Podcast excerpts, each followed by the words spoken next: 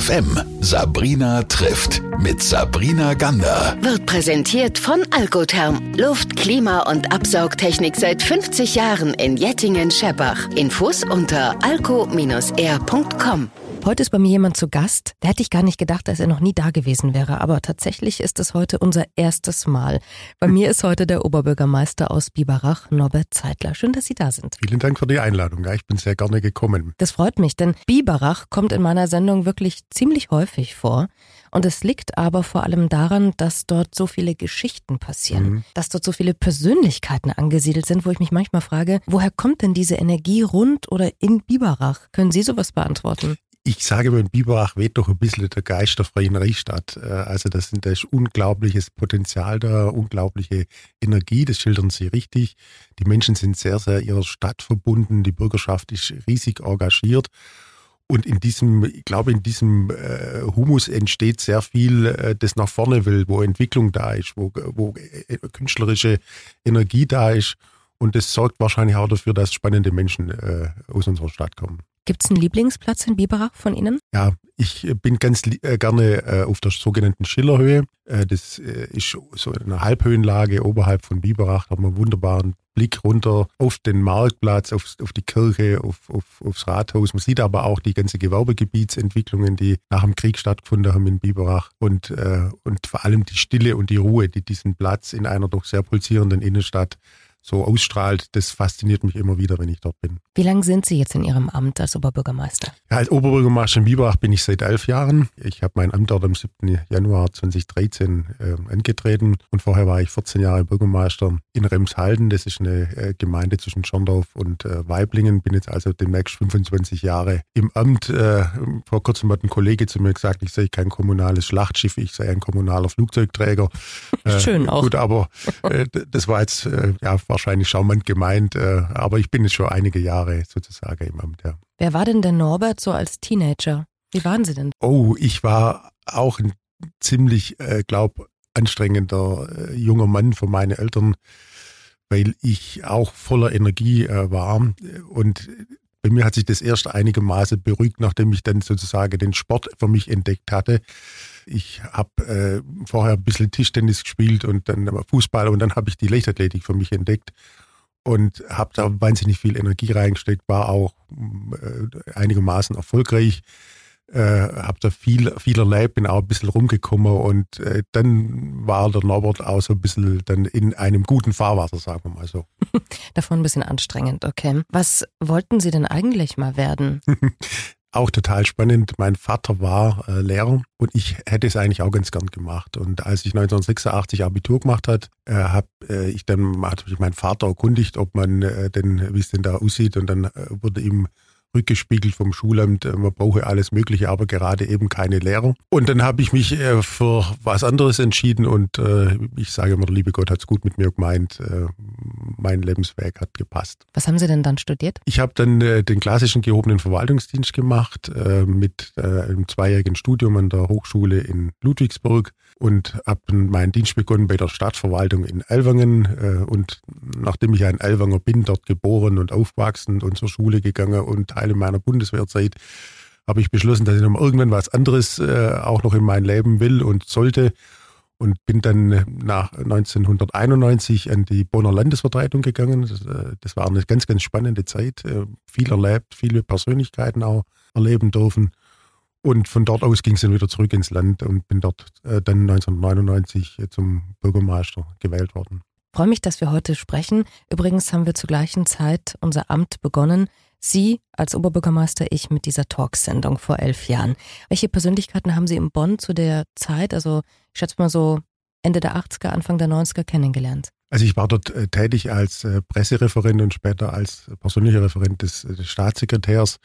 Und die Bonner Landesvertretung hat eigentlich so, oder die Landesvertretungen grundsätzlich haben eigentlich die Aufgabe, zum einen Schaufenster des Landes zu sein und zum anderen die Bundesratssitzungen politisch vorzubereiten. Also insofern war da immer ein Kommen und, und, und Gehen auch Landespo von Landespolitiker, Politikern, Erwin Teufel, Gerhard Meyer Vorfeld, das war aber bundespolitische Prominenz auch immer wieder da.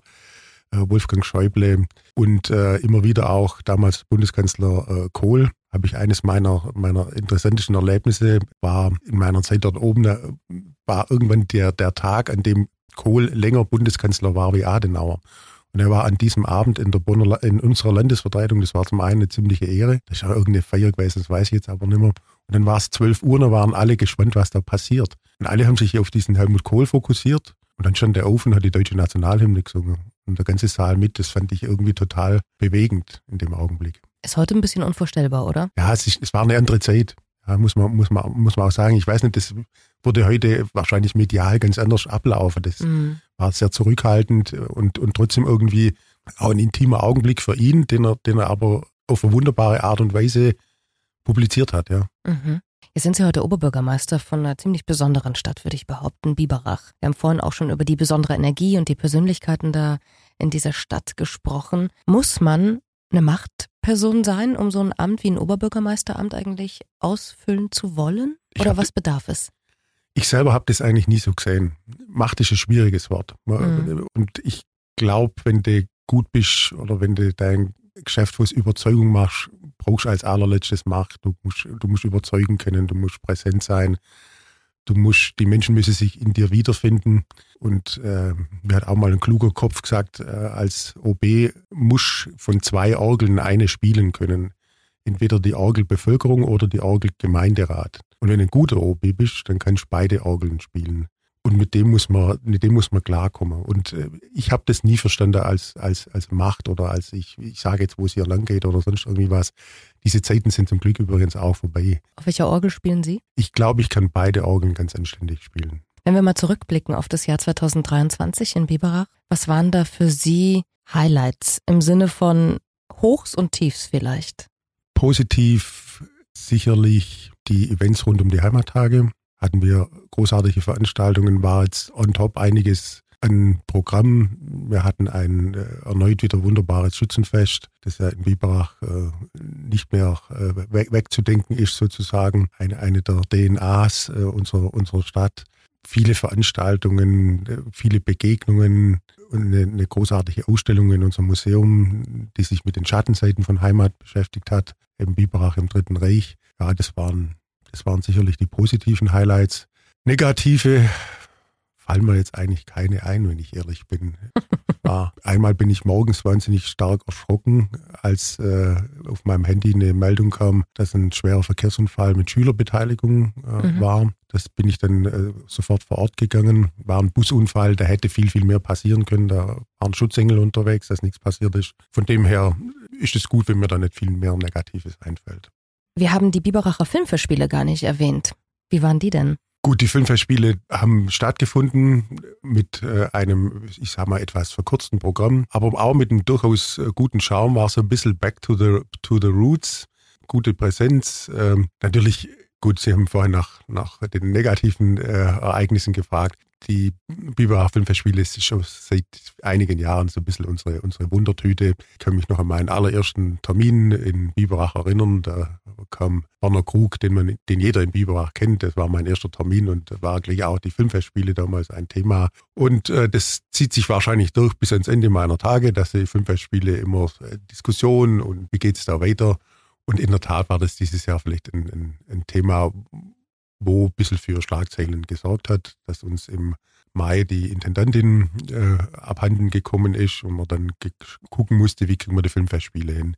Aber es hat jetzt alles gut geklappt. Ich habe mich auch sehr gefreut, dass wir äh, am 15. November einen neuen Vorstand einsetzen konnten und wir jetzt da positiv nach vorne schauen können. Wie ging es Ihnen denn? Ich weiß, Sie waren ein bisschen erkrankt. Wie geht es Ihnen denn heute? Ja, ich bin, ich bin zufrieden. Ich muss noch immer äh, ein bisschen am Ball bleiben. Äh, nicht jeder Tag ist gleich und wähne mich aber auf einem guten Weg. Das heißt, wenn Sie die Hörer und Hörerinnen mal abholen, was hatten Sie oder was ist das, womit Sie mit ein bisschen strugglen, sagt man ja heute norddeutsch? Ja, also ich hatte äh, 22 eine Corona-Erkrankung und äh, diese Corona-Erkrankung hat sich bei mir ähm, insbesondere auf den Schlaf äh, gelegt, konnte dann zwei, drei Wochen eigentlich gar nicht mehr schlafen und bin dann auch äh, mit ähm, ja, Ermüdungserscheinungen, musste ich dann pausieren. War eine schwere Zeit.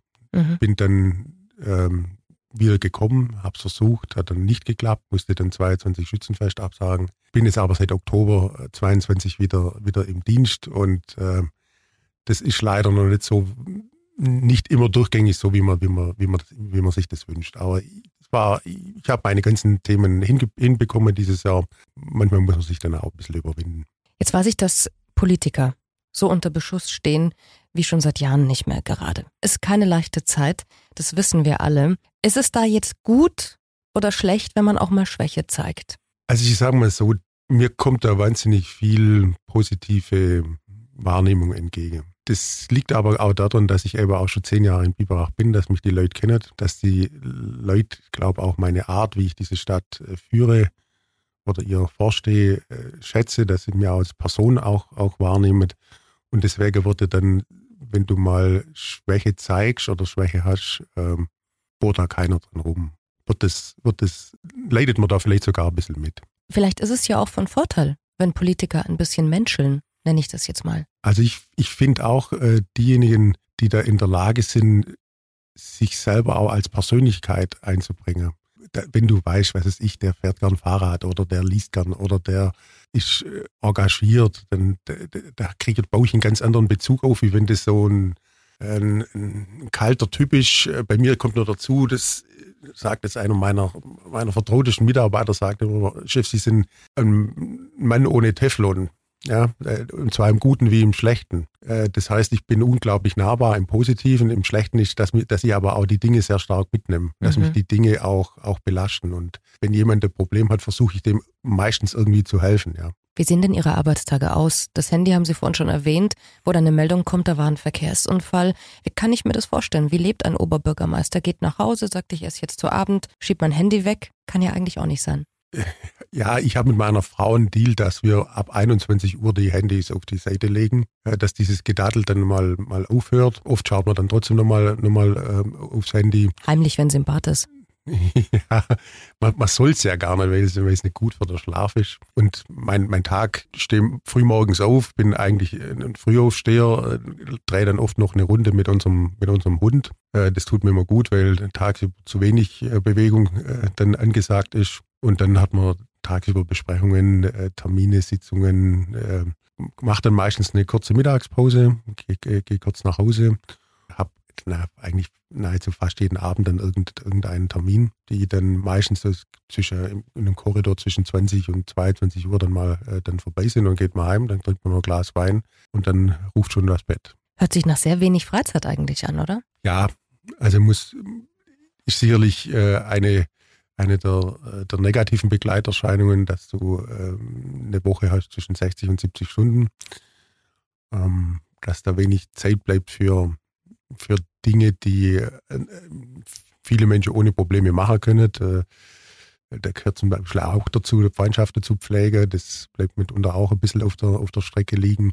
Aber ich, die Freizeit, die ich dann habe, ich habe Skype schon einfließen lassen, Radfahren, Lesen, Gitarre spiele ab und zu, ist mein stilles Hobby, das mache ich so ein bisschen für mich. Was denn? Ach, Welche Musik hören wir dann, wenn Sie spielen?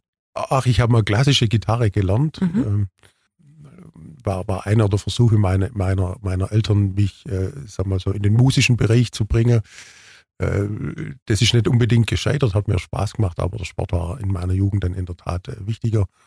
Und dann spiele ich selber so mit Griffen Dinge, die mir, die mir äh, gefallen was weiß ich, was von den Beatles, was von Led Zeppelin, aber auch gern mal äh, auf Senioren feiern, äh, nehmen wir auch mal Gitarre mit und dann singen wir da ein bisschen volkstümliche Lieder und das freut die Leute nicht mehr. Bei mir ist heute der Oberbürgermeister aus Biberach, Norbert Zeitler. Wir haben so ein bisschen jetzt auch äh, nach hinten geblickt. Wir blicken gleich nach vorne. Kurze Frage habe ich trotzdem noch, die mir noch eingefallen ist. Wo tanken Sie Kraft? Das ist eine gute Frage im Wald, hört sich jetzt ganz profan an, aber dort im Wald spazieren gehen zu können. Ich tank Kraft ähm, in meiner Familie, mit meiner Frau und mit meinen Kindern. Und ich tanke auch Kraft, äh, wenn ich Sport treibe. Das ist unglaublich wichtig, äh, da einen Ausgleich zu haben, dich auch ab und zu auszupowern, äh, den Kopf frei zu bringen, mal auf andere Gedanken zu kommen und dich auch dann auch mal partiell dann in, äh, von der Stadt irgendwie zu lösen, dich dazu äh, zu entfernen Das sind sicherlich meine, meine Kraftquelle. Dazu kommt noch auch eine gewisse Spiritualität.